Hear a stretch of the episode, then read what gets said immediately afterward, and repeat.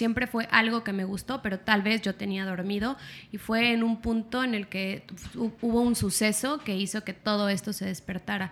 Y es algo que yo enseño siempre en mis talleres, porque a veces puede llegar un suceso a nuestra vida que pensamos que es negativo, pero realmente es un regalo, ¿no? De hecho, había una frase que me encanta, que siempre la digo, que dice, alguien que amaba me regaló una caja de obscuridad y me tardó darme tiempo que en realidad era un regalo y realmente yo llegué al tarot por una decepción amorosa muy fea, digamos que un hombre me rompió el corazón y, y, a raíz de eso pues fue ese despertar y hoy lo agradezco muchísimo porque me hizo ver esa parte en mí mágica o bruja o como le quieran llamar que tenía. Entonces a veces una decepción amorosa no, no es tan mala, nos puede traer regalos también.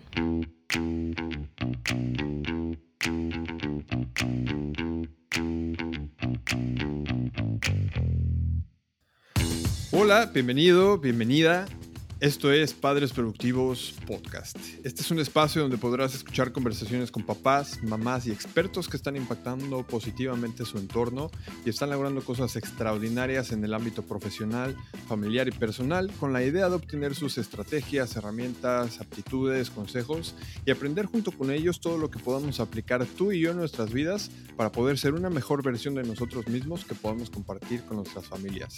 Si eres nuevo por aquí, yo soy Ray López, soy un apasionado de la productividad y coach en aprendizaje acelerado y lectura rápida. Soy esposo de la mujer más bella del mundo, María, y soy papá de tres pequeñitas llamadas Alejandra, Valentina y Paula, las trellizas que llegaron a mi vida a sacarme de mi zona de confort. Para este episodio les tengo a Sharon Ruiz de Velasco. Ella es originaria de la Ciudad de México y lleva 15 años viviendo en Cancún. De hecho, yo la conocí justo hace 15 años cuando recién llegó y nos cuenta en esta conversación que justo eh, este es el momento en el que ella inició su camino de autoconocimiento. Hace 7 años se convirtió en mamá y ahora es tarotista, terapeuta holística, es modelo y conductora de televisión, nombrar algunas de sus, de sus actividades. Ella es una apasionada del mundo del autoconocimiento. Actualmente da varios talleres como el de Aquelarre Mágico, Vino y Tarot, del que nos habla un poquito. Em, habla del viaje del loco, cerrando ciclos, al igual que cursos de Tarot Rider. En su espacio de televisión, Mi Vida Espiritual, que tiene en Televisa Quintana Roo, comparte temas de tarot y temas espirituales. Ahora, para escuchar este episodio, yo te recomiendo que mantengas tu mente abierta, ya que vamos a abordar un tema esotérico y algo controversial, que es el tarot. El tarot es específicamente de lo que estuvimos hablando fue de el viaje del loco, que de algún modo representa la metáfora del viaje a través de la vida y cada una de estas cartas que ella nos platica representa una etapa de este viaje. En esta conversación hablamos de relaciones con la mamá, relaciones con papá, el autoconocimiento y cómo con el paso de los años vamos perdiendo esta locura con la que nacemos. Así que mm, no digo más, acompáñame a conocer a Sharon, que es mamá, bruja, rockera y sirena. Sharon, muchas gracias por, por estar aquí con, conmigo para poderte compartir con todos en, en este podcast ya tenía yo muchas ganas de, compartirte con, todos. Creo que tienes un montón de cosas que nos puedes platicar súper interesantes, un poco locochonas. Y bueno, yo te conozco desde que tenías 16 años. Tú tienes 16, yo tenía como 20 o 21 me parece. Ya tenemos un rato de conocernos. Pero para todos los que no tienen el placer de conocerte como yo, me gustaría que nos platiques un poquito quién es Sharon, cuál es, cuál es tu historia. Bueno, pues antes que nada, Ray, muchísimas gracias por la invitación y bueno, tú también para mí eres un gran amigo y realmente sí es cierto, me conoces desde los 16, entonces creo que has visto parte de mi crecimiento y bueno, pues la evolución y todo el tiempo estamos evolucionando constantemente. Y bueno, ¿quién soy yo? Pues digamos que todavía estoy en el proceso de descubrirlo creo que nunca podría decir soy esta porque todo el tiempo siento que estamos cambiando. Sí. Y eso es algo de lo que les voy a compartir el día de hoy también. Ok. Y mm, a ver, ¿tú cuántos años tienes ahora mismo? Ahorita ya acabo de cumplir 30 años, sí me pegó. Dije, ah, 30 años. Ya el tercer piso. el tercer piso, pero la verdad es que creo que es muy de típico que te dicen, hay 30 y tú ya sientes que es grande, pero yo siento que realmente estoy entrando a una de las mejores etapas de mi vida, me siento más consciente, con más amor propio por la vida, o sea, me siento feliz en este momento. Súper, súper. Y Sharon es mamá de Iker, un pequeño súper inteligente que siempre anda sonriendo. ¿Cuántos años tiene Iker ahora? Iker va a cumplir siete años. Yo me embaracé de Iker cuando tenía 22. 22. Ajá, exactamente. Sí estaba chiquita todavía. Pero bueno, la verdad es que también ha sido un aprendizaje eh, ser mamá y creo que a raíz de eso también ha ido despertando muchas cosas. Claro, ser, ser mamá joven y, y bueno, ahora me gustaría que nos platiques un poquito. Sharon es un poco, voy a dejar que lo diga ella, pero Es un poco bruja, es conocida como la sirena. Entonces, platícanos qué, qué haces ahora mismo, porque haces un chorro de cosas. Sí, ahorita estoy muy enfocada más que nada en la parte holística. Em, soy tarotista, doy cursos de tarot, de desarrollo personal, eh, talleres. Tengo una sección en la televisión que se llama Mi Vida Espiritual y bueno, estoy muy enfocada en, en los temas espirituales porque es algo que desde niña siempre, siempre me gustaba y me apasionaba, ¿no? Como todo lo místico o todas las cosas que, que tuvieran que ver con este tema, siempre me sentí muy atraída. Ok. Y, y aparte del, bueno, me gustaría meterme, pues yo creo que ya un poco al tema del tarot. ¿Qué, qué, es, qué es el tarot y qué no es el tarot? Bueno, es que el tarot, tanta gente es como que les digo, ay, leo el tarot y te, y te ven como, ay, es bruja, o hay gente que le da miedo. Bruja y gitana. bruja gitana, y creen que les voy a hacer un amarre y así, y nada que ver. Bueno, para mí, o sea, para cada persona el tarot puede ser diferente, pero en mi vida ha sido una, una herramienta de autoconocimiento. Como una forma en la que yo he podido ver eh, muchas cosas de mi subconsciente y temas que tengo que trabajar. Esa es la manera en la que yo lo manejo. Sí, obviamente a veces puedo ver cosas que pueden venir o de adivinación, pero mi enfoque no es tanto adivinatorio, sino es un enfoque de autodescubrimiento. ¿Cómo- qué- ¿Hay diferentes tipos de tarot? Sí, bueno, hay diferen- diferentes tipos, pero al final todos tienen la misma esencia, ¿no? Que son los 72, bueno, las 72 cartas y los 22 arcanos mayores. Hay muchas versiones diferentes de tarot o de oráculos, pero en general la base del tarot es, son 70 y- 78 cartas. 78. 78, 78. ¿Y, y- cómo, cómo fue que porque tú te has dedicado mucho tiempo a, a modelar? Ujú. Em, llegamos a trabajar juntos en una discoteca, de hecho. Sí. Em, ¿Cómo fue que cómo fue que llega el, el tarot o la parte esta parte holística a, a ti? Ay, me encanta la pregunta porque, como te digo, siempre fue algo que me gustó, pero tal vez yo tenía dormido y fue en un punto en el que hu- hubo un suceso que hizo que todo esto se despertara.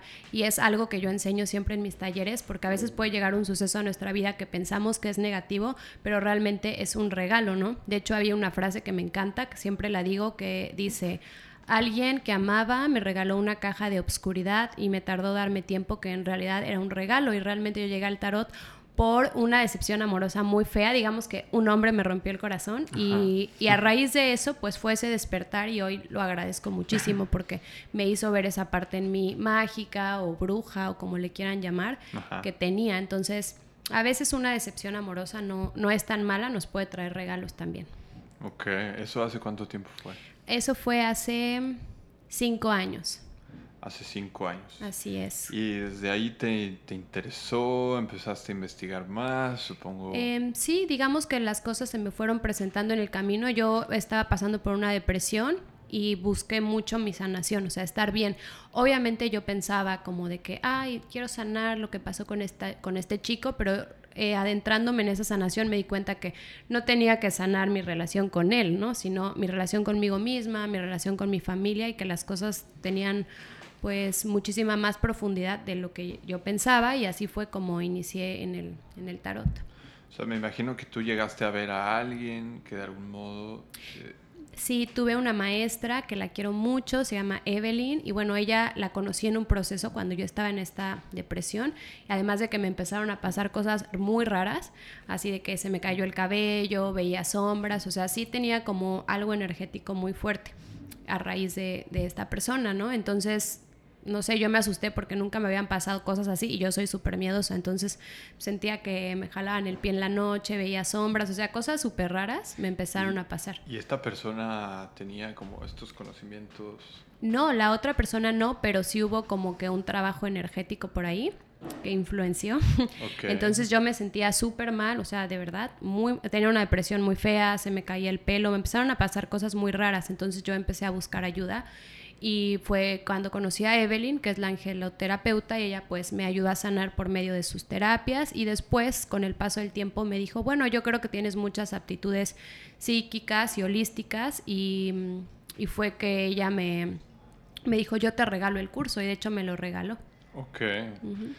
¿Cuánto tiempo dura ese curso? Bueno, ese curso fueron como tres meses más o menos, pero desde ahí pues me encantó el tarot, ¿no? O sea, como que fue que me di cuenta que era mi pasión. Y no nada más el tarot, sino como toda la parte espiritual y adentrarme en las emociones, en las mías, también en las de las personas, porque a veces conocemos gente, pero muy superficial. Entonces, por medio del tarot puedo ver como más allá y eso es algo que me gusta también. Ok. Hace rato eh, me estabas platicando de, del viaje, del viaje del loco. El viaje del loco. Que quieres compartir. Exacto, lo que les quiero compartir hoy es un proceso de vida que se llama El viaje loco, que voy a invitar a Ray a viajar conmigo este ratito que vamos a platicar. Y bueno, la verdad es que son procesos de vida que todos pasamos y a veces vemos un proceso negativo, pero realmente, como les dije hace rato, los procesos de obscuridad que pasamos en nuestra vida nos llevan a, a evolución y nos traen regalos. Entonces, yo ya veo todas las cartas de la forma más positiva. Ok, ok. Yo la verdad es que soy bueno, tú, tú me conoces, pero para los que nos están escuchando, yo soy, creo que soy muy abierto a toda la parte como alternativa y espiritual. No la ejerzo como todos los días, digamos. Especialmente últimamente estoy, bueno, ya tengo ya varios años como formándome en la parte de, de crecimiento personal en cuanto a cómo sentirme mejor físicamente. Este, mm, yo tengo ya un rato meditando, em, que no es tan holístico, bueno, sí se le podría llamar holístico, pero creo que no, no lo, yo no lo llamaría tan espiritual, así como así, así decirlo, por así decirlo. Pero eh, la verdad es que lo del tarot, el, yo el único contacto que he tenido con eso ha sido contigo, nada más. Pues ahorita vamos a, viajar. A ver, pues empecemos. Soy, soy todo, todo micrófono y todo Perfecto. Pues mira, la primera carta del tarot es el número cero, que pues el cero representa el potencial sin límites, los comienzos, los nuevos comienzos. Y bueno, el, la primera carta es la carta del loco. La carta del loco me gusta porque representa como la esencia más pura del, del, ser humano, ¿no? Cuando no tenemos máscaras, o sea, y también representa mucho el espíritu del niño. Entonces, cómo llegamos a la vida, pues siendo niños. Entonces el loco nos habla mucho de ese espíritu. O sea, el loco es una carta del tarot. Así es, el loco es un arcano. El día de hoy, bueno, el viaje loco vamos a hablar de los 22 arcanos. Ok y comenzamos con el loco. Y justamente dice el loco porque el loco hace lo que quiera, él no tiene máscaras, creo que conforme vamos creciendo vamos cambiando y nos vamos limitando, pero cuando eres niño, tú que eres papá, o sea, son como loquitos, ¿no? O sea, hacen lo que quieren, no tienen pena de nada. Y realmente esa es la esencia del ser humano y es a donde tenemos que regresar. Pero en el camino o en este viaje pues nos vamos perdiendo, pero la carta del loco, una de sus características principales es que tiene el corazón abierto, que no tiene miedo, o sea, un niño si tú te das cuenta va puede ir caminando por un acantilado y no tiene miedo, porque no tiene miedo por la vida ni por nada, ¿no? Sí, yo creo que el miedo se va, se va sembrando. Poco Exactamente, nos los van sembrando. Entonces el loco, bueno, lo que más representa es el corazón abierto, la pureza, el espíritu juguetón, Em, y también trae una mochila, la carta, eh, cargando, y la mochila no, pues es muy chiquita, entonces también representa que no traes tantas cargas, pero a lo largo de este viaje pues vamos llenando la mochila de muchas cosas. Ok, ok, o sea, figuradamente esa mochila es como lo que nosotros vamos cargando. Exactamente. Puede ser bueno o malo, me imagino. Exacto, pero cuando llegamos a la vida pues no tenemos nada, ¿no? Estamos libres de todo. Okay. Y los niños son muy así, se visten como quieren, dicen lo que piensan, se expresan, no tienen como ningún limitante. Y bueno, el, lo que yo propongo en mis talleres es hacer el recorrido del viaje loco, pero al final el propósito es volver a conectarnos con esa esencia. Con el niño interior. Exactamente, con el loquito. en, un episodio em, que tuvimos como invitado a Aristides Díaz. Ah, sí lo conozco, es un gran terapeuta. Pues justo estuvimos hablando de esa, de esa parte en que, bueno, creo que lo he escuchado en muchas, en muchas ocasiones y, creo que hasta podría sonar un poco trillado, pero creo que sanar ese niño interior es, es, muy, muy importante. Pero no me quiero, no me quiero desviar tanto. bueno, yo creo que eso es lo más importante. Es lo que te decía de que yo fui a sanar supuestamente una relación amorosa y me di cuenta que que no tenía que sanar nada con esa persona, sino que tenía que sanar eh, mi niña interior o muchos aspectos de mi vida más importantes. Ok. okay. Y entonces ese, el, el viaje del loco inicia con su misma carta. Exactamente. Inicia desde ahí.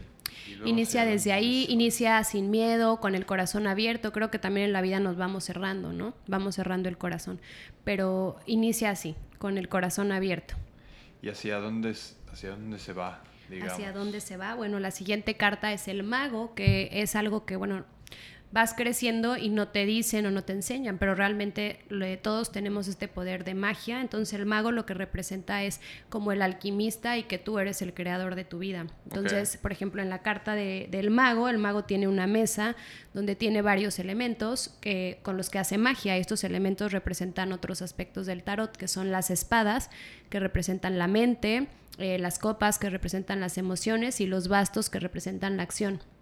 ¿Qué quiere decir esto? Que nosotros somos los creadores de nuestra propia vida. Toda la experiencia que vamos a tener o nuestro viaje es una creación personal. ¿Con qué? Con nuestros pensamientos, con nuestras emociones y también con nuestras acciones. Entonces, si hay algo que estás viviendo ahorita que no te guste, eh, es tu responsabilidad. O sea, tú, tú hiciste esta creación porque nos dan el poder de ser magos, ¿no? Entonces, de eso trata la carta. Ok, ok. Entonces, en tus, en tus talleres tú haces, haces este viaje. Este sí, hago este viaje, pero bueno, no nada más lo voy platicando, sino que vamos haciendo ejercicios y vamos vivenciando algunos de los arcanos, no todos. ¿Los arcanos son ángeles? No, los arcanos significa secretos, pero son como la, digamos que es la energía más fuerte del tarot. Okay. O sea, no representa una situación, sino un proceso que estás viviendo, ¿no? Ok, ok. ¿Qué más? Entonces, bueno, pues el mago me gusta mucho porque es lo que te digo, ¿no? Tú estás creando tu vida. Pero el problema es que tú dices, bueno, entonces yo podría crear em, la vida perfecta, ¿no? Pues me pongo a pensar increíble eh, y fuera tan fácil, ¿no? ya sería millonaria. Sí. o estaría viviendo no sé dónde. Pero eh, después la siguiente carta es la de la sacerdotisa, que representa mucho la parte del mundo subconsciente. Entonces, no nada más creamos nuestra realidad con nuestros pensamientos y con nuestras emociones, sino con toda la información que está en nuestro subconsciente. Y es ahí donde a veces está el problema porque no nos conocemos realmente. O sea, hay muchas cosas subconscientes que ni siquiera sabemos de nosotros mismos y desde ahí es de donde estamos atrayendo también mucha parte de, nuestra experiencia de vida. Ok. Y, em, o sea, en, principio el viaje se va por las setenta y tantas cartas. No, solo por los 22 arcanos. 22 arcanos que son los que estamos eh, hablando el día de hoy.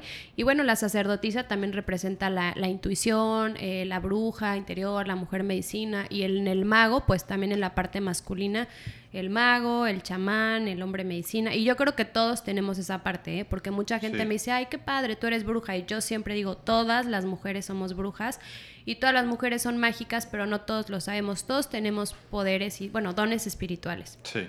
Pero los olvidamos. Entonces, los vamos olvidando conforme vamos em, avanzando, porque cuando eres niño también muchos niños traen esto ya, ¿no? Que llegan a sentir cosas y al final Exactamente. supongo que ya sea los padres o la gente les va diciendo... No, eso no es cierto. sí. Entonces, pues de alguna u otra manera van eh, apagando o, vas olvidando quién eres y tu poder personal, espiritual, etcétera. Y para enfocarlo un poco hacia los que nos escuchan, generalmente son mamás, papás. Podrán tener hijos de algunos, la mayoría tienen hijos pequeños, otros tal vez un poquito más grandes. Pero que supongamos que alguien es un poquito más escéptico en cuanto al, al, tarot. Sin embargo, me hace sentido de que los... Yo, yo, sí creo que los niños en un principio, desde que llegan, llegan puros, ¿no? por así decirlo, puros y con canales abiertos que se van cerrando conforme... Entonces, llámese tarot, llámese espiritualidad o llámese conciencia como cualquiera, como, como como le quiera llamar cualquiera, eh, ¿qué sugerirías tú para mantener, o qué sería lo óptimo para mantener esto con los niños, o no dañarlos, o no embarrarlos tanto con nuestras cosas?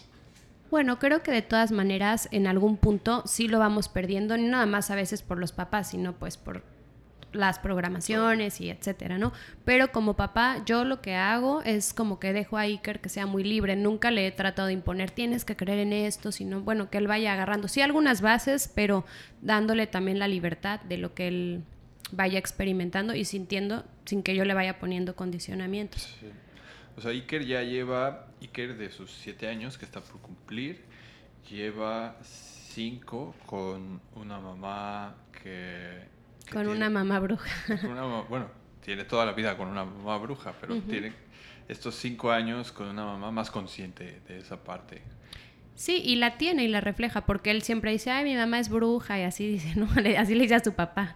Entonces a decir, al papá, ay, no, qué bueno que me separé. Ah. es bruja, pero bueno, esa palabra es... Bueno, pero trato de que él sea libre, porque tampoco trato de decirle, ay, creen esto y mira, este, toma tu saumerio, hijo. No, o sea, si él en algún día quiere creer otra cosa y así, también lo respeto, pero sí tiene esa parte que le gusta, ¿no? Sí, sí, sí, sí. Em, y, y, en la familia, ¿cómo se han tomado este camino que has decidido? Pues me ven como la loca, ¿no? Pero pues es lo que yo quiero, porque yo, es lo que te decía, ¿no? Quiero regresar a, hacerle la loca, ¿no? A regresar a, ser yo misma y lo que a mí me gusta. Sí, sí, sí, La verdad es que yo creo que también siempre, siempre he tenido un poco, un poco de eso en cuanto a... Creo que me, me importa poco, no voy a decir que no me importa, pero me importa poco lo que la gente... Sí, por ejemplo, mi papá es súper, súper católico, la persona más católica del mundo, y luego mi abuelita es súper cristiana, entonces si yo les digo que leo el tarot, literal me dicen así, no, vete a la iglesia, voy a rezar por ti, y yo, ándele, ándele. Sí, sí, sí, sí, sí. Mm, ¿Y tienes alguna otra carta que nos Sí, claro que sí. Pues después sigue el uno de los, bueno, no es uno de, sino el, el encuentro más importante del loco. ¿Cuál es el encuentro del loco con el primer ser humano? Pues con la madre, ¿no? Desde el vientre. Entonces es la carta de la emperatriz que representa la maternidad, la madre. Entonces el primer encuentro de un ser humano es con su mamá y eso es algo increíble. La emperatriz. ¿Cómo es la carta de la emperatriz? Pues es una mujer con fertilidad, es una mujer conectada, es una mujer abundante, representa la protección, el amor. Pero algo que es muy importante mencionar en el viaje loco es que todas las cartas tienen un lado de luz y un lado de oscuridad. Entonces hay, hay mujeres que tienen la parte de la maternidad súper desarrollada, pero hay mujeres que no. Entonces la carta de la, de la madre o del padre son cartas fuertes, porque no siempre significa que van a ser papás protectores o que van a estar también. ¿La del padre podría decirse que es la del mago? No, la del padre es la del emperador. Ah, ok. Claro, la emperatriz. la emperatriz y el emperador. sin salirnos todavía de la carta de, de la emperatriz, Em, me, vienen algunas dudas, como el, ¿cuánto tiempo tiene el tarot aquí en, este mundo, sabes? Bueno, tiene muchísimo tiempo. De hecho, el tarot empezó en Egipto. Entonces tiene muchísimo tiempo y lo utilizaban, ya sabes, como para tomar decisiones, em, ya sea políticas o de otros aspectos. Ok. ¿Y, y siempre ha sido como la misma representación?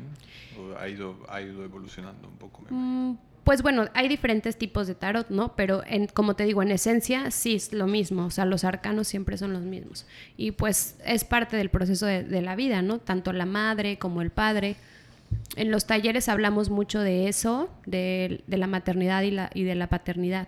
A veces puede ser súper bonita y a veces también hay gente que pues les ha tocado una mamá tal vez no presente o un padre que se haya ido y eso también marca tu vida. Es, es ahí donde el loco empieza a tener sus heriditas y empieza a cerrarse, ¿no? Digamos que las primeras heridas, consciente o inconscientemente, no las hacen nuestros padres. Claro, claro. ¿Y, y cómo, cómo podrías tú definir, o más bien, cómo ha sido tu, cómo ha sido tu, tu maternidad? ¿Cómo, ¿Cómo la has vivido? ¿Cómo te ha ayudado? ¿En qué te ha ayudado saber todo esto y tener estas herramientas para, llevarla mejor? Mm, bueno, pues me ha hecho ser consciente de que, pues de que cuando eres niño, eh, lo que, cómo seas con tu hijo va a marcar su vida.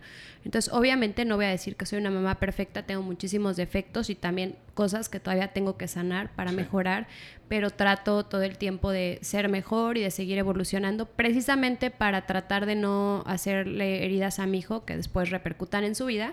Pero de todas maneras siento que es imposible. A veces como papá dices, no, no quiero dañar a mi hijo, quiero ser mejor, pero no somos perfectos y siempre de alguna u otra manera vamos a marcar su vida, ¿no? Sí. Tal vez en algunas cosas he mejorado, pero en otras no. Entonces, pues trato de hacerle las menos heridas posibles, pero definitivamente no soy un ser perfecto y también cometo errores. Entonces, algunas marcas va a tener Iker traumas que yo le ocasioné. pero creo que también es, es yo, yo lo vivo, yo crecí, a ver, aquí no estoy poniéndole el dedo ni estoy acusando a nadie, cada quien cría y educa como puede. Eh, pero yo, yo crecí en, en, una educación pues un poco estricta, podría decirse, que de algún modo lo agradezco, ¿eh? Pero a mí sí me tocaron mis nalgadas y mis chanclazos y mis... Tu chancla voladora, ¿no? Sí, sí, sí, sí, sí. Y ahora, pues no es, no es bien visto, ¿no? Entonces, yo a veces cuando...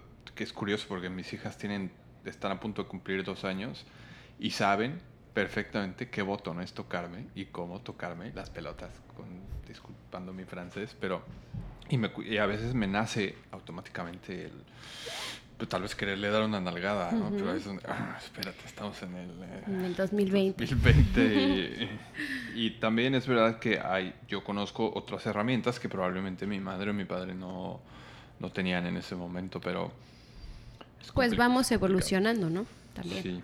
y a veces también vamos repitiendo patrones de, nuestros papás. Por eso es importante ser consciente para decir, bueno, esto sí, esto no. Pero hay cosas como valores que también deben seguir perdurando. Sí. Y bueno, las heridas que le hacen al pobre loco son del 0 a 5 años. Es ahí donde van a marcar tu vida. Por eso ahorita que tus bebés están chiquitos, creo que es el momento más, más importante. Porque ya después, bueno, ya ya es diferente, ¿no? Pero los primeros cinco años es donde, pues, se marcan los traumas de la vida. sí. Y en tus, y en tus talleres con todas estas emociones y experiencias que, que trabajas con, con la gente que va, ¿cuál es como de lo lo más común, porque habrá... Lo más común es el padre abandonador. okay. O también mamás que exigen mucho, que pueden llegar a ser duras o como que tal vez no son tan amorosas. Pero bueno, obviamente esto también es generacional. O sea, también antes las mamás eran más, más duras, más regañonas. Y no es que yo diga, ay, mi mamá es regañona. Tal vez mi abuelita era súper regañona y ya es así. Sí. Entonces hay, hay, bueno, yo creo que estamos en una generación que ya nos toca hacer el cambio, ser más consciente y pues darles a nuestros hijos algo diferente. Sí. Para las nuevas generaciones también. Totalmente. Entonces, lo más, eh, a mí me ha ayudado mucho los talleres, porque yo antes decía, mi mamá es súper regañona, es súper dura, es súper fría conmigo, no sé qué. Pero cuando fui a los talleres dije, no, mi mamá es un pan de Dios. Y también esa es su manera en la que ella demuestra el amor y la que le enseñaron, o la que le enseñó mi abuelita, tal vez siendo estricta y siendo dura y queriendo lo mejor. Entonces también he aprendido a aceptarla y amarla como es y, y creo que eso es lo más importante de los talleres, porque a veces nos podemos quejar mi mamá esto y mi papá y me hizo, pero al final gracias a ellos estamos en el, en el viaje del loco y en la vida. Entonces, al final, lo que más les hago énfasis en los talleres es honrar y agradecer a tu padre. Si tú tienes una buena relación con tu papá y tu mamá y los honras y les agradeces, hayan sido como hayan sido. O los em, tengas o no los tengas. Los tengas o no los tengas. Tu vida va a ser mejor y tus relaciones van a ser mejor.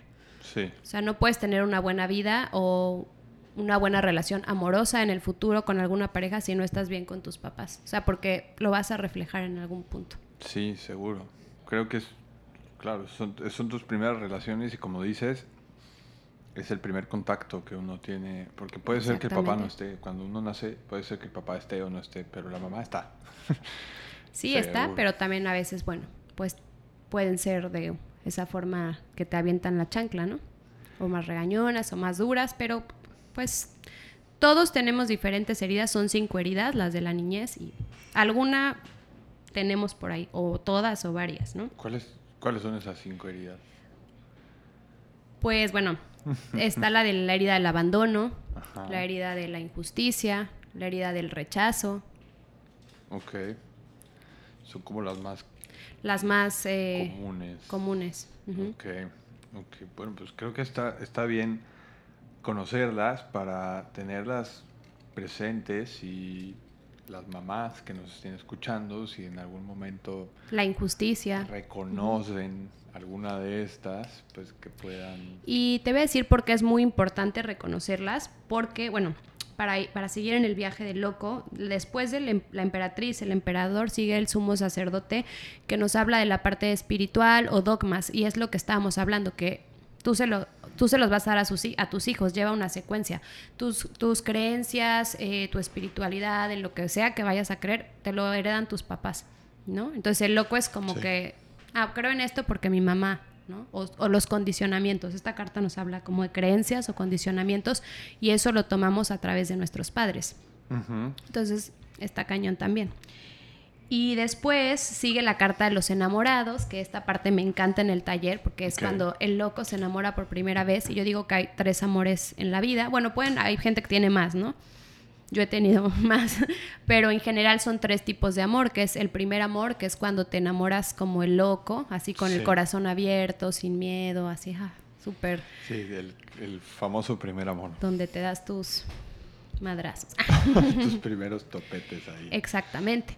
Pero después está el amor que yo le llamo el tóxico, que para mí es uno de los mejores que te puede pasar porque es el que te va a sacar lo peor y el que te va a enseñar exactamente cuáles son las heridas que tienes que trabajar. Por ejemplo, yo en algunas relaciones tóxicas que tuve siempre sentía que se iban o que me abandonaban y, por eso yo te dije, ¿no? Fui a, sanar eso y me di cuenta que solamente estaba reflejando mis heridas de la infancia. Por ejemplo, mi papá pues desde los cinco años se fue, no lo veía, siempre tenía una relación muy a distancia, ¿no? Nos llevamos bien, pero puede pasar 10 años que no lo vea. ¿Entiendes? Claro, no estaba de la forma que... Ajá, y luego lo veo una vez y luego pasan otros ocho años, entonces siempre crecí sin él y a mí pues eso era una herida que la tenía muy marcada y siempre la terminaba reflejando en mis parejas. Entonces siempre sentía que se iban y además también me relacionaba con gente que era más grande que yo, ¿sí me entiendes? O sea, nunca me gustaba alguien de mi edad, siempre me tenían que gustar los ruquitos, así ya tiene 20 años más, ese. ¿Me entiendes? O sea, lo reconozco, pero yo no, yo decía, no, es que a mí me gustan mayores, como la canción, ¿no? Pero obviamente no, estaba buscando la imagen paterna y siento que a, raíz de que he sanado esto y lo he podido sacar de, pues, de mí, esta herida, o trabajado, porque no se quita la herida, pero se trabaja, pues siento que ya me relaciono de una manera más sana. Ya me gustan de 30. ya no de 40. Sí, exactamente. Bueno, perdón. De 30 serían de tu edad. Exacto, de mi edad. Que, creo que está bien. Sí, ahora está más chiquito. creo, que efectivamente para el amor no, no hay edad. Y, y sí conozco relaciones con diferencia de años importantes que han ido bien. Pero creo que si en el fondo es realmente por estar buscando, por ejemplo, esta figura paterna, pues no, no creo que al final termines con una pareja, vas a terminar con un suplemento de papá. Exactamente, y es lo que yo hacía todo el tiempo y creo que por eso no funcionaban mis relaciones. Pero pues tenía esta herida muy marcada, ¿no? Y tanto la mujer busca al padre como también a veces los hombres, pues no sé, puede haber mm, una mamá que no sé si tu herida sea la de el rechazo y no es que te rechace de que ay vete de aquí no o sea o feo puede ser una cosita tan tonta pero de chiquito te lastimó me entiendes entonces también puedes que busques mujeres que te rechacen, que se alejen de ti. Entonces sí es muy importante trabajar las heridas para relacionarte de una forma mejor. Ok, Ok, entonces, para entender un poquito mejor, estos, estos talleres en los que se pueden trabajar este tipo de cosas, em, se basan un poco en trabajar el viaje del loco. Exactamente, ir trabajando estos temas, las relaciones amorosas, nuestras heridas. Y, ¿Y estos talleres cuánto tiempo, cuánto tiempo duran? Pues un taller del viaje del loco, del loco, perdón, dura alrededor de tres horas y media, a veces hasta cuatro. Porque vamos hablando, pero también vamos haciendo ejercicios que nos van ayudando a, a sacar, ¿no? Estas emociones. Y como te digo, las heridas no se borran, pero sí puedes aprender a vivir con ellas y que tampoco estén definiendo tu vida, ¿no? O llevando el control de tu vida, o viviendo a, a través de la herida. Y regresando al tema del amor, pues bueno, está un amor tóxico, pero yo también siento que cuando trabajas y sanas, después ya puede venir un amor sanador, que es como ya esta persona que tal vez te va a dar la paz, pero también la vas a traer porque tú trabajaste en ti mismo. O sea, si sigues con tus heridas, vas a seguir atrayendo puro tóxico. Entonces tenemos el primer amor. El primer amor. Que uno se enamora como loquito. Ay, sí. yo creo que todos los que nos Ahí están te enamoras como loquito, con el corazón abierto, sin miedo. Es bonito. Luego tenemos... El tóxico. El amor tóxico, que supongo que es como el más repetitivo. Sí, porque pues ahí te, te quedas trabado en las heridas, ¿no?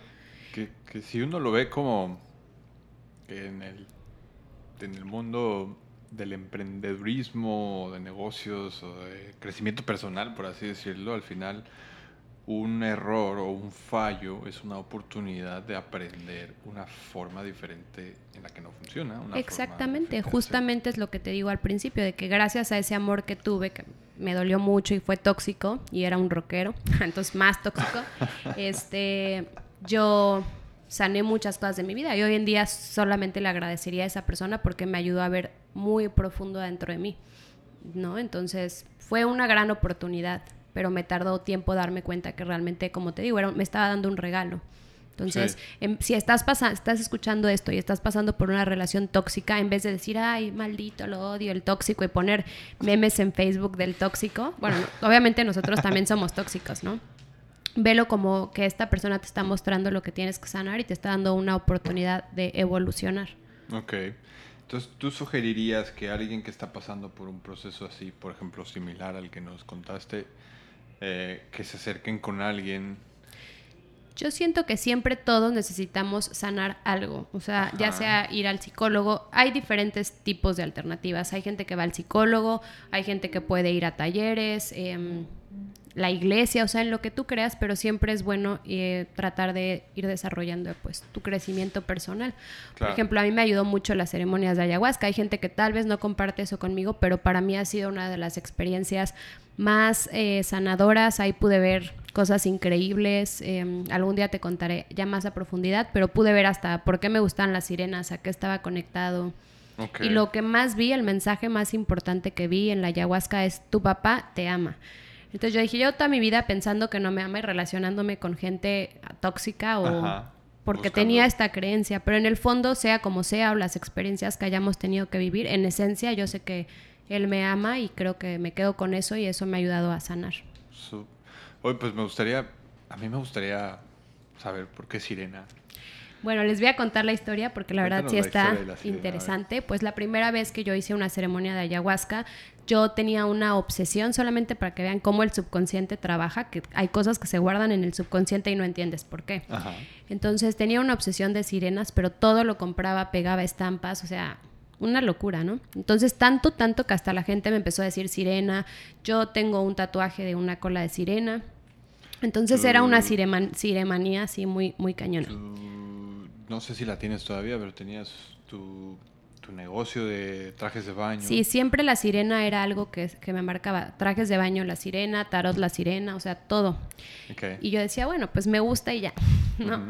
Entonces, cuando estaba en la ayahuasca, lo primero que se me presentó visión, imagen, fue una sirena y una voz que me decía, ¿sabes por qué amas tanto las sirenas? Y yo, no. Entonces pude ver una regresión de cuando era chiquita, tipo cinco años, antes de que mi papá se fuera, porque la verdad yo sí era muy apegada a él y lo quería muchísimo. Entonces, antes de que él se fuera a vivir a Estados Unidos, me acuerdo que fue mi cumpleaños y me regaló una tarjeta, una tarjeta pues de cumpleaños y era de una sirena. Y adentro la tarjeta decía tu papá te ama, ¿no? Ok. Y ya, pero pues yo tiré la tarjeta luego, se me olvidó y obviamente que vas creciendo con, con que tu papá no te quiere y también a veces, pues mi mamá como tuvieron pleitos, tal vez también era como, pues no sé, como que nos es cuando te siembran de, ay, sí, no se fue, etcétera. O sea, Sí. sus rencores, ¿no? Sí, sí, sí, sí. sí. Entonces, como- ¿Conscientes o inconscientes? con- inconsciente, no creo que lo haya hecho a conciencia, pero sí crecí como con esto de que no, no los quiere y se fue. Punto. Sí, sí, sí, como olvídalo, él se lo pierde. En esta, Él se perdió sus bendiciones, ya sabes. eh, estuve leyendo esa publicación que, ah, de la herida de la- del abandono, ¿no? que está, la, la voy a poner en las notas del episodio si tú me lo permites. Sí, claro. Pero, mm, vale, entonces, eh, Entonces yo crecí como con mucho eso de mi papá no me quiere, mi papá me abandonó, mi papá se fue. Y sí me hablaba por teléfono, pero yo ya lo tenía así de que no me quiere, o sea, me abandonó y se fue y punto, y de ahí nadie me saca. De Ajá. hecho, muchos años no, no le contestaba el teléfono, sí, ya en la adolescencia. Así de que, Sí. ¿no? sí lo recuerdo, sí. Así lo, lo odiaba a morir. Pero bueno, me encantó ese mensaje de la ayahuasca porque dije, la sirena, cuando abres la tarjeta, el mensaje es tu papá te ama, ¿no? Entonces creo que yo agarré eso de la sirena, la sirena, porque era una manera en la que yo, tal vez inconscientemente, quería eso. Ok. Bueno, quería recordarme eso, ¿no? Pues está, está ligado. Está, Está ligado porque era una tarjeta de sirena y eso yo pude ver eso en la ceremonia, como regresar a eso. Entonces entendí que la sirena representa pues que soy amada y obviamente seguramente también tiene otras otras cosas que aún no he descubierto de ella, ¿no? Por algo también me dio la sirena, algo de- más. Lo de la sirena viene incluso desde antes que empezaras con el tarot, ¿no? Ya tiene un rato. Sí, te digo, desde siempre fue como que me agarré de ese símbolo. Y, y de hecho en la ayahuasca me decían, es más, nunca olvides que tu papá te ama a pesar de cualquier cosa porque hasta lo tienes tatuado. Entonces yo digo, ah, ya lo tengo tatuado. y ya luego le conté a mi papá la historia y me regaló unos aretes de plata que él me mandó a hacer y son dos sirenas. Ah, Entonces, pues para mí la sirena representa el amor de mi papá. Ok.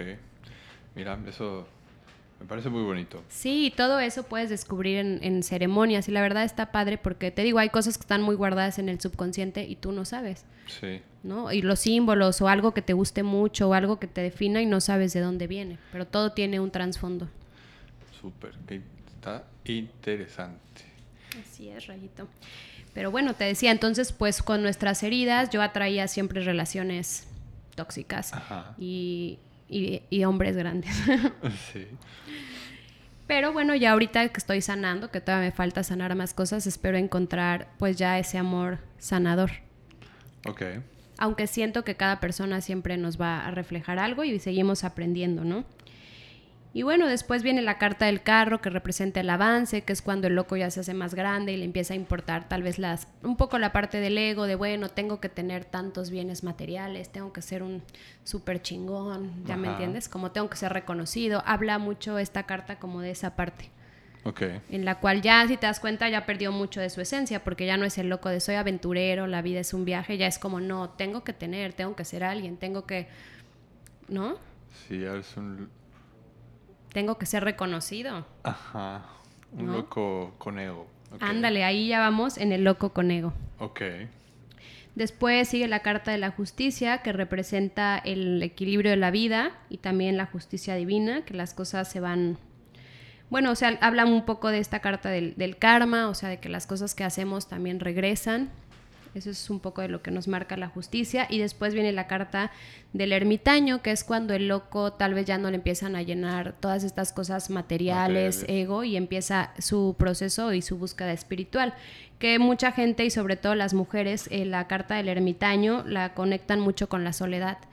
Pero una cosa es estar, em, estar solo y otra cosa es la desolación. Y mucha gente le tiene mucho miedo a la soledad. Entonces Sí. no se permiten, pero la soledad es necesaria para encontrarte, para ver tus heridas, para sanar, pero mucha gente no, no, pues no se atreve a, a ver, ¿no? Es como, por ejemplo, yo hablaba con una amiga y me decía, es que siempre tengo que estar haciendo cosas y trabajando y, y todo el tiempo así como con una hiperactividad. Y yo, ¿por Sí. qué? Y me dice, es que cuando paro me empiezo a sentir melancólica o triste. Entonces te digo, le da miedo como ver esas partes. Como abrir o experimentar esa- Experimentar esa soledad de, ok, sí, estoy sola, me siento triste, Entonces, como que todo el tiempo tratan de, evadirlo, pero la carta del ermitaño es increíble porque nos permite conectar muchísimo con, pues, con nosotros mismos. Yo, ahí quisiera compartir que mm, yo pasé mucho tiempo de mi vida, que fue justo cuando, cuando nos conocimos, de hecho, en el que yo, bueno, fue desde antes, yo siempre he sido muy amiguero siempre he sido súper amiguero y, siempre tenía como a mi banda, ¿no? Como quien dice. Y mi banda era mi familia y por mucho tiempo, por muchos años, esto me forjó de alguna manera, me gustó mucho y cuando decidimos, después de un periodo oscuro que tuve por ahí, este, después de casarme, que decidimos mi mujer y yo movernos a España, estuvimos viviendo justo ahí con, con la familia de mi mujer y, y, fue un contexto de vida totalmente diferente en el que yo ahí es verdad que experimenté cosas y experiencias que de familiares que no llegué a, a tener en una casa, porque mis padres también se separaron desde que yo tenía seis años, y, y experimenté esta parte familiar muy bonita, muy intensa, y descubrí una forma diferente de, de, amor y de convivencia, pero también estuve amigueramente hablando, estuve muy solo y en algún momento creo que sí llegué a sentir un poco, mm, no lo podría llamar depresión, pero sí tristeza, porque creo que la, de, la tristeza no es lo mismo que la depresión. Y, y al final creo que me funcionó y me sirvió mucho porque me di cuenta que me caigo bien.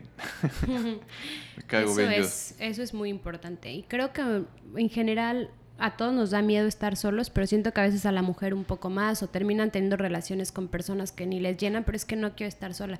Realmente hay que reconciliarse con la soledad, ya sea de parejas, de amigos, familiares, porque es un tiempo para conocerte, como tú dices, caerte bien. Y sí, puede haber momentos que sean bajos y sean tristes, pero pues nada es este nada es para siempre. Sí, nada es para siempre. Y a veces creo que lo que más te da miedo es lo que más te va a enseñar. Así es, totalmente. Y como nada es para siempre, después sigue la carta de la rueda de la fortuna, que significa que todo cambia. O sea, si estás pasando un proceso en el cual te sientes solo y sientes que ya nunca va a haber nadie en tu vida, es algo que en algún momento va a cambiar, porque la vida todo el tiempo es un constante cambio. Entonces la rueda de la fortuna nos habla de que todo va a cambiar. Ya sea que estés bien, pues vas a pasar un proceso de repente bajo y alto, porque el viaje loco es así, estás arriba, estás abajo, estás feliz, estás triste, pero eso es la vida, no podemos estar siempre siempre súper felices, o sea, estamos en un constante, pues como la rueda de la fortuna, ¿no? Girando. Sí, todas, todas las cartas del tarot creo que aparte de simbolizar algo, tienen símbolos, ¿no? Manteniendo sus símbolos. ¿Cómo es la carta de la rueda de la fortuna? Pues la rueda de la fortuna, te la voy a enseñar por aquí, literal es una, una rueda tiene diferentes símbolos. Ah, ok. En un principio me parece, vamos a poner ahí la foto también en las notas del episodio, me parece como una brújula. Exactamente, y pues está girando en diferentes direcciones constantemente. La verdad es que no nos podemos quedar en un mismo proceso, todo el tiempo estamos cambiando. Y a mí me gusta mucho esta carta cuando sale, porque son cambios de destino también. Entonces, hoy estás arriba, puedes estar acá, pero después estás abajo, pero estamos cambiando de dirección todo el tiempo. Interesante. Sí, el tarot es súper interesante y súper profundo. Y también tenemos luego la carta del colgado, que es cuando también hay procesos en tu vida que te sientes estancado, que no hay movimiento, que dices, bueno, no pasa nada en mi vida, todo está así como que... Estático. Estático. A mí me desespera mucho cuando estoy en esos procesos porque igual, o sea, como que soy hiperactiva o me gusta estar experimentando y cuando no hay nada, a veces ni emocional, así estoy plain no, no nada. me desespera. Yo no, no me quiero quedar así. Pero son también procesos que es bueno, ¿no? ¿Y qué haces cuando te sientes así? Pues me desespero. pero tú, tú, por ejemplo, tú vas mucho a la playa. Eso, ¿cuál es como ese, ese ritual o qué haces para energizarte cuando te sientes un poquito así? Por ejemplo. Bueno, pues yo me he estado observando últimamente y también me doy cuenta que cuando a veces me siento así es cuando a veces paso mucho tiempo en el teléfono, ¿me entiendes? Entonces estoy como que viendo la vida de otros o como no haciendo nada nada que me llene. Entonces creo que para salir un poco de la situación del colgado es ponerte tú en movimiento. A veces no se mueve nada, pero porque tú no te quieres mover, porque también la carta no es de, ahí te quedas, es como tú tienes la opción de moverte. Si tu vida está estática es porque tú quieres, porque tú puedes decir, voy a hacer un cambio o voy a hacer algo diferente. Entonces lo que trato de hacer cuando me siento así es emprender cosas que me gustan o, proyectos que tenía ahí de, ay, lo iba a hacer y no lo hice, pues ponerlos en marcha otra vez y cuando tú mueves tu energía también la vida se mueve, ¿no? Entonces, pues si estás en un momento estático, es importante como que conectes con las cosas que te hagan sentir bien. Por ejemplo, a mí ir a la playa me gusta, entonces... El otro día estaba como medio triste y así de, ay, bueno. dije, pero ¿para qué me quedo en mi casa? Mejor me, me pongo mi traje de baño y ya me voy a la playa. Sí. Sí, sí, sí. Y ya cambió mi día, pero porque me puse en movimiento. Claro, claro, a veces a mí no me es, con las tres pequeñinas en casa no me es tan fácil poderme ir a, a, a, la playa, pero salir a caminar. A veces estoy estancado en... Yo generalmente siempre ando haciendo algo también. De hecho, una de las cosas que me ha aparecido últimamente es que tengo que... Tengo que que tener tiempos, tengo, tengo que darme permiso o darme chance o ser consciente de que darme tiempos para mí también está, está bien. Estábamos platicando, Estábamos platicando de eso. De eso hace rato. Y este, pero creo que sí es importante ser consciente de que si te sientes así es posible. Simplemente, aunque tal vez no vivas en un lugar donde hay playa, donde hay un parque, un desierto, alguna zona natural, no me puedes ir, pero date una vuelta a tu cuadra. Ajá, o simplemente hacer algo diferente que no harías. O sea que, ay, siempre hago la misma rutina.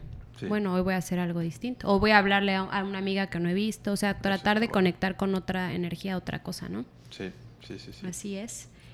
Y bueno, después del colgado viene una carta muy fuerte que cuando sale esta carta en el tarot la gente se asusta muchísimo porque es la carta de la muerte.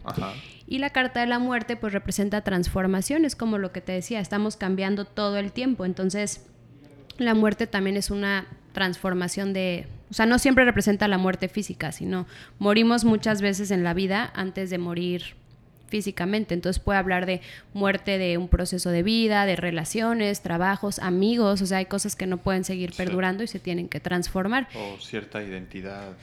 Sí, es como ser oruga y convertirte en mariposa y pues es un proceso de transformación sí. en el que cambias total, totalmente, ¿no? Tu manera de pensar no es lo mismo como dicen una persona como tú, ¿no? Que, eres, que eras mi amigo cuando tenía 16 y si no nos, no nos vemos en muchos años, pues ya no soy la misma. Sí. ¿No? Ya hubo Una, una evolución. Pero también habla de la muerte física, que la verdad yo tengo la bendición, pero sé que en algún momento va a llegar de que nunca he vivido como la muerte física de un ser muy cercano. Tal vez sí algún tío lejano que no veía, ¿sabes? Pero nunca he experimentado y es algo que me da, me da mucho miedo a, veces. Claro, claro, hasta que estás ahí. sí, tú hace poco pues pasaste el proceso de la muerte de tu papá y también es algo la muerte de los padres, pues muy fuerte, ¿no? Sí, y justo hace rato decías que, que a veces, bueno, como el amor tóxico, ¿no? Pero no, no, en su momento, cuando mi papá eh, ya no estuvo con nosotros, pues fue un mar de emociones, mucha tristeza también, porque ya no estaba, nadie lo esperaba así de, así de rápido, pero ya después yo creo que sí viene la calma, o sea, después de la tempestad viene, viene la calma y por ejemplo con el tema de salud de mi papá, eh, vivir esta pandemia hubiera sido un punto de estrés tanto para él como para mí, para mi familia, entonces de algún modo yo sé que ahora está descansando, no está en riesgo, al menos no como lo que estaba aquí y este y yo eso lo agradezco mucho, ¿sabes? Sí, también yo creo que hay que empezar a ver la muerte desde otra perspectiva, pero a veces es un tema que no se habla y que es así como que, ¿no? Sí. Entonces también es un tema muy interesante, pero empezar a, ver, a verla como pues una purificación, una transformación. Ok, sí. Y después sigue la carta, como decías, que siempre llega la calma, después de la muerte llega la templanza, exactamente, que es este equilibrio, que todas esas emociones que se movieron, pero bueno, logras volver a estar en balance, ¿no? Templanza me suena como a eh, espada. ¿Sí? ¿Cómo es la carta de la templanza? La templanza sale la carta de un ángel con dos copas y está como equilibrando sus emociones. Entonces justo es como este momento de paz, de calma, de serenidad, después de también Okay. Ya sea la muerte física o cualquier muerte, ¿no? De que terminó una relación, pues obviamente todas las emociones se están moviendo. Me salí de un trabajo, me cambié de ciudad. Cualquier ciclo que se termine, pues obviamente nos mueve la vida y las emociones, pero después siempre llega la templanza, que es la calma, el autoequilibrio. Ok, sí se ve. Se ve equilibrado, ¿no? sí, sí. Y después tenemos otra carta que da muchísimo miedo, que es la carta del el diablo. El diablo que el diablo representa pues nuestra parte oscura que todos tenemos, ¿no? Que pueden ser nuestras adicciones, nuestra parte negativa, eh, apegos. Esta carta habla desde apegos emocionales, sexuales, eh, adicción a las drogas, al alcohol, al sexo, cualquier adicción. Eso representa y todos tenemos algo ahí que, que nos saca nuestro lado oscuro. Sí, sí, sí. Ok. Ese loco tiene un, viaje locochón. Sí, mira, empezó como el loco, pero ya todo lo que va pasando, ¿no? Y bueno, la carta del diablo también está muy conectada a los apegos emocionales, como a relaciones tóxicas que no puedes soltar o algo en lo que dices, estoy en esto y no puedo, ya sea como te digo, una adicción una dependencia, cualquier tipo de codependencia. Entonces el loco dice, ¿cómo me salgo de esto? Ok. ¿Como cuántas cartas llevamos? Pues nos faltan como cuatro. Ok. Esos son 22. Ok, sí, sí. Tú, tú, dale aquí. Aquí no nos cobran por tiempo extra. y bueno, después sigue la carta de la torre, que esta carta es mi carta favorita de todas. ¿Por qué? Porque, bueno, como te decía, la torre es un, una estructura limitada, gris, o sea, en la que a veces vivimos, ¿no? Entonces es como, es la, como el loco va viviendo y ya se encerró en esta torre, puede ser una dependencia o lo que sea, pero ya es algo como limitado. Entonces vive como aprisionado. Y en la carta cae un rayo del cielo y la destruye. Entonces también Dios nos permite eh, destruir todas estas estructuras y empezar de nuevo. Pero sí es un proceso doloroso porque es destrucción. Pero la destrucción siempre trae también un renacimiento. Entonces la carta de la torre representa la destrucción de pues de todos estos apegos o maneras de vivir limitadas y, frías o, que no nos hacen felices, ¿no? Y después sigue la carta de la, de la estrella, como dice una canción que estaba escribiendo con un amigo, una torre y luego sigue una estrella. O sea, quiere decir que pues puedes vivir limitado o atrapado, pero siempre yo siento que Dios te da la oportunidad de liberarte y todo esto se destruye y puedes volver a renacer. Ok regresando un poquito a la de la torre, ¿por qué es lo que más te gusta de, esa carta? ¿Por qué es tu favorita? Bueno, porque fíjate que ves que te dije que tuve esta relación que para mí fue súper tóxica y sentía que vivía muy limitada porque me sentía como atrapada en esa relación y sentía que no podía salir y que, no sé, como que nunca iba a llegar nada que derribara eso. Ah, ok. Entonces, el rayo, literalmente, me llegó un rayo, me cayó el rayo y pues derribó todo esto y también fue así como para mí darme cuenta de que hay muchísimas personas más por conocer y más interesantes, increíbles, entonces pude liberarme tal vez de esa situación. Ok, ok, es, tu favorita a nivel personal por esa experiencia. Ok. Luego sigue la estrella. Luego sigue la estrella, una torre, luego sigue una estrella. Y bueno, la estrella sale una mujer desnuda eh, nadando en, el, en la laguna, en el mar, que también representa como que pues ya se liberó de una estructura, o sea, puede mostrarse tal y como es, ¿no? Y pues está, está contenta, está feliz, representa pues la liberación y como volver a ser pues más tú. Ok. Te liberaste de la torre. Interesante camino este del, sí. loco. Y bueno, ahorita se la estoy contando así en, rápido para no entrar en tantos temas. Después sigue la carta de la luna, que la luna representa nuestros miedos subconscientes. Em, pues bueno, a pesar de que vamos avanzando, también nos van saliendo nuestros miedos, ¿no? Después sale la carta del sol, que el sol es como ya, después de todo este proceso que pasó el loco, puede volver a brillar, a sentirse feliz, o sea, ha logrado como, digamos, domarse, conocerse, amarse. Entonces, bueno, el sol habla de una felicidad increíble. Después es la carta del juicio, que el juicio es la autorreflexión, que es lo que hicimos el día de hoy. que es como, bueno, hacer como todo este viaje, reflexión de he vivido esto, el otro, que he sanado, que me cómo me he transformado.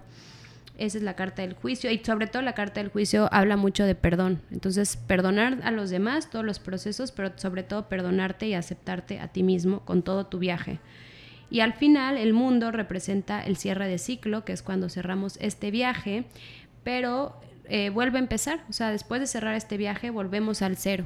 Y es como, bueno, ahora me voy a aventar otra vuelta, pero tal vez ya más consciente. Un, loco, un loquito diferente. Un loquito diferente, pero vuelves al mismo punto y vuelves a pasar por varias cosas, ¿no? Pero tal vez ya con otra perspectiva. Sí, yo la verdad creo que sí, todo, todo es todo tiene temporadas. Si fuera estático sería... Creo que no, no podría mantenerse si fuera estático. y bueno, le dije a Ray que le iba a sacar un arcano para ver qué proceso está viviendo. Tengo que escoger La fuerza. Le salió la carta de la fuerza que habla mucho de como domar tus demonios internos. Ajá. O tus pensamientos limitantes, o sea, como domarte a ti mismo. Esta carta es una persona, no alcanzo a ver si es hombre o mujer, tiene el símbolo del infinito sobre la cabeza y está acariciando un león. Ese león es como tú, pues tú mismo, ¿no? Tu alma que a veces es como que también domarla, porque a veces quisiera rugir, salir y, y es como, Ray, tranquilo. ok, súper interesante. Y también habla de la fuerza espiritual, o sea, sacar tu fuerza espiritual. Ok fuerza interna. Súper, pues estuvo, estuvo interesante este, este viaje, este viaje del, loco.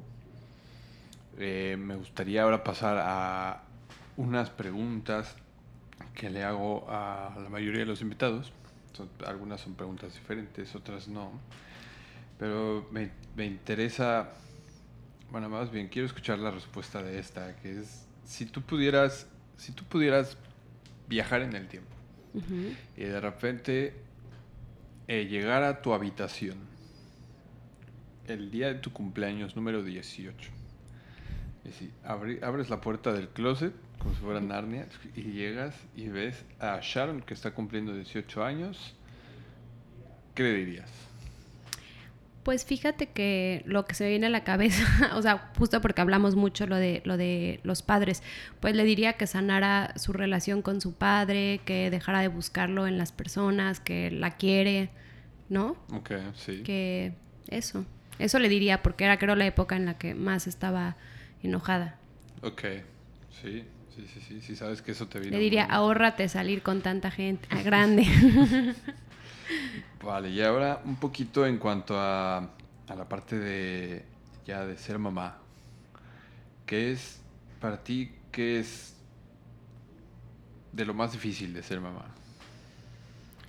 Pues justamente es lo que te estaba comentando, que siento que el camino de la madre es uno de los caminos más difíciles y a veces por lo menos en mi caso personal, está ligado a la culpabilidad, porque a veces digo, si salgo me siento culpable, si fallo en esto y trato de hacer las cosas bien, pero a veces sí digo, ay, no, no estoy haciendo las cosas bien, no soy suficiente. Entonces creo que tratar de exigir, o sea, mi consejo sería como no exigirte tanto, sino trabajar en ti y en sanar para ser mejor, ¿no?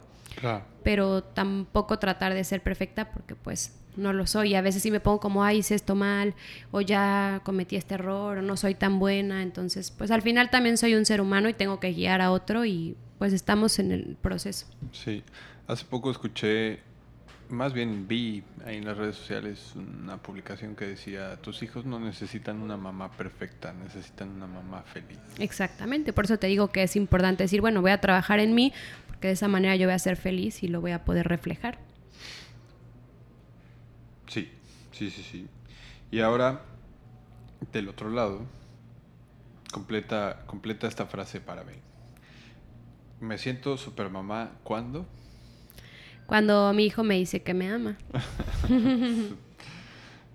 pues al final es lo más importante. A veces tratas que la educación perfecta, que no sé qué perfecto todo, y realmente lo más importante es que tu hijo se sienta amado y que lo sepa, ¿no? Sí, totalmente de acuerdo.